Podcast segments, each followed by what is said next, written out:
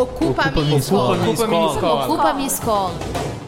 Em Belo Horizonte, durante um dia, acompanhamos de perto a luta de estudantes da escola ocupada José Eubute Gonçalves, localizado no bairro Santa Branca, na região da Pampulha. Chegamos à escola por volta de duas e meia da tarde. Após atravessar um pequeno portão e um longo corredor estreito, avistamos um quadro negro preso na parede direita, escrito com tinta azul e letras maiúsculas: Escola Ocupada. Como estudantes de jornalismo, acreditar na força da política sempre foi essencial. Em meio à crise política e escolas ocupadas, jamais deixaríamos de ir atrás de uma ou muitas histórias. Segundo a União Brasileira dos Estudantes Secundaristas, a UBS, 582 escolas e universidades estão ocupadas em todo o país. Meu nome é Nicolas, tenho 17 anos, sou da Escola Estadual José Ibuti Gonçalves, segundo ano no ensino médio. A ideia da ocupação surgiu é, porque a gente estava vendo o que estava acontecendo no Brasil e tal. A gente teve uma conversa com todos os alunos, com os professores e decidimos ocupar. Em Minas Gerais, os números são de 189 locais ocupados, 164 centro escolas e institutos educacionais e 26 universidades. Na capital, são 24 escolas e institutos e 4 universidades. O pontapé do movimento foi dado em novembro de 2015, quando alunos da Escola Estadual Fernão Dias Paz, em São Paulo, ocuparam a escola no intuito de protestar contra um projeto do governador Geraldo Alckmin, do PSDB. O projeto levaria ao fechamento de 94 escolas paulistas e incluiria a implantação de um novo sistema escolar, com a transferência de mais de 300 mil alunos. Meu nome é Camila, tenho 18 anos e estou no segundo ano. A ideia da ocupação foi que a gente viu na televisão que todas as outras escolas estavam ocupando sobre a luta sobre a, a PEC 241, que é 55. A gente queria ir para a rua, aí o nosso amigo Enzo, ele chegou e falou assim, eu acho melhor a gente ocupar para mostrar para todo mundo também que a gente tem voz, a gente também pode brigar. Nesse ano, os estudantes tiveram duas motivações principais: lutar contra a proposta de emenda à Constituição que prevê cortes de gastos por 20 anos, a chamada PEC 55, e contra o projeto de lei de reforma do ensino médio. Eu sou Bacuri, eu faço parte da Unidade Vermelha, Liga da Juventude Revolucionária, tenho 19 anos, é, atualmente sou estudante universitário. Eu estou aqui na ocupação porque eu, eu vim a convite de um companheiro que entendeu assim, a necessidade assim, de estar apoiando a ocupação, entendendo que nesse momento a principal força política de contestação né, a essas, essas medidas do governo. Logo passamos a ajudar os alunos do ensino médio a organizar os mantimentos. Algumas crianças do ensino fundamental brincavam, outras brigavam. Afinal, qual é a diferença quando se é criança? Aquilo nos fez lembrar o quão cedo somos introduzidos em um sistema de sociabilidade. Era hora do lanche da tarde. Arroz temperado e suco de morango, servidos em pratos e copos de metal, alimentaram todos, alunos em aula e estudantes secundaristas da ocupação. Depois do almoço, em uma roda de conversa, os estudantes discutiram política, feminismo, a questão do negro, do racismo, da transfobia e dentre outros que preencheram cinco horas de muita discussão. É, eu, como professor de História do Ensino Médio, poder vivenciar junto com eles essa nova tática de luta que é a ocupação das escolas públicas.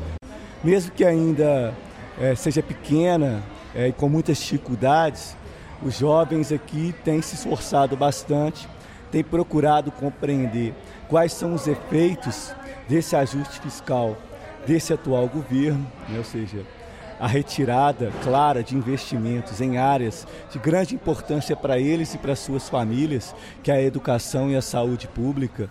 Pela intensidade do debate, ele teria se estendido se não fosse a programação seguinte. No segundo andar da escola, após dois lances de escada, chegamos na sala de vídeo. Uma TV de tamanho médio e um aparelho de DVD em cima de carteiras de madeira exibiam um documentário feito pela TV Câmara de 2012.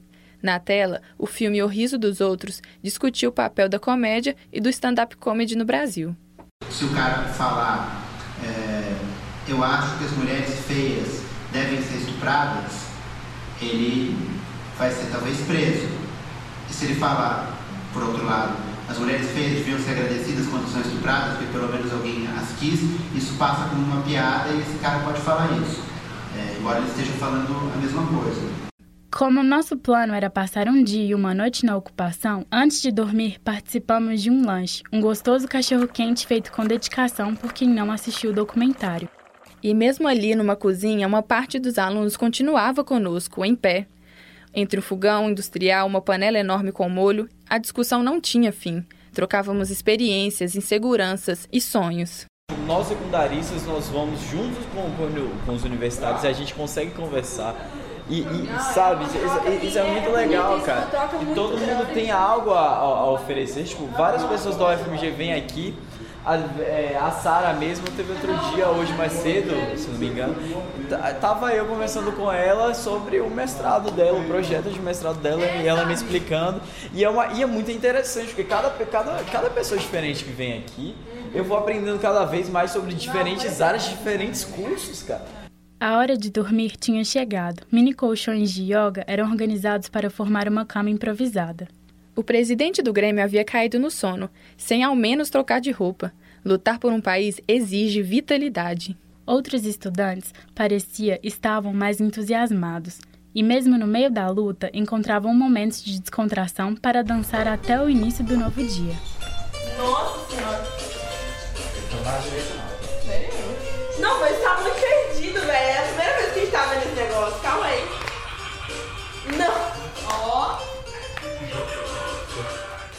E nós também tínhamos que deitar. Antes, uma ida no banheiro nos fez confrontar uma triste realidade. Uma das portas do banheiro não tinha tranca e as descargas também eram precárias.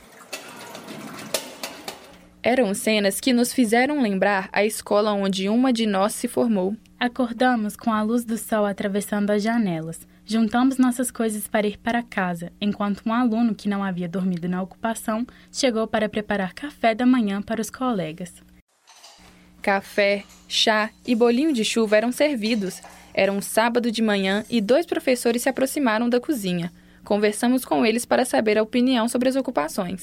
Eu concordo em partes, né? Eu acho que olha, no início que vocês ficavam ocupando a escola só dentro da escola e não sair lá para a rua para manifestar e nada, eu acho que você ia ficar só dentro da escola e ninguém ia saber. Agora, as ideias que nós demos para vocês, para poder ir até as, as salas, para poder falar para o aluno o que, que era a PEG, qual o objetivo de vocês, o mesmo turno da noite está fazendo, eu achei válido. Apoio completamente. Pois é, eu vi Já tive com eles, conversei. Inclusive até falei com ele para dar uma analisada, estudada na PEC, para ficar por dentro do, do, do, conteúdo. Achei excelente. Os demais alunos não haviam acordado, então nos despedimos de Nicolas, que havia feito o café da manhã, com um abraço apertado. O audiodocumentário Ocupa Minha Escola foi produzido pelas alunas Isabela Tempo, Sara Sattler e Stephanie Gouveia. Um trabalho da disciplina de produção e edição em áudio do quinto período do curso de jornalismo da PUC Minas, campus Coração Eucarístico, no segundo semestre de 2016. Com supervisão da professora Yara Franco, técnica de Clara Costa, Luna Ferreira e Rafaela Araújo. Lá vem o poeta. Com sua coroa de louro, verdalha, agrião, pimentão. Vou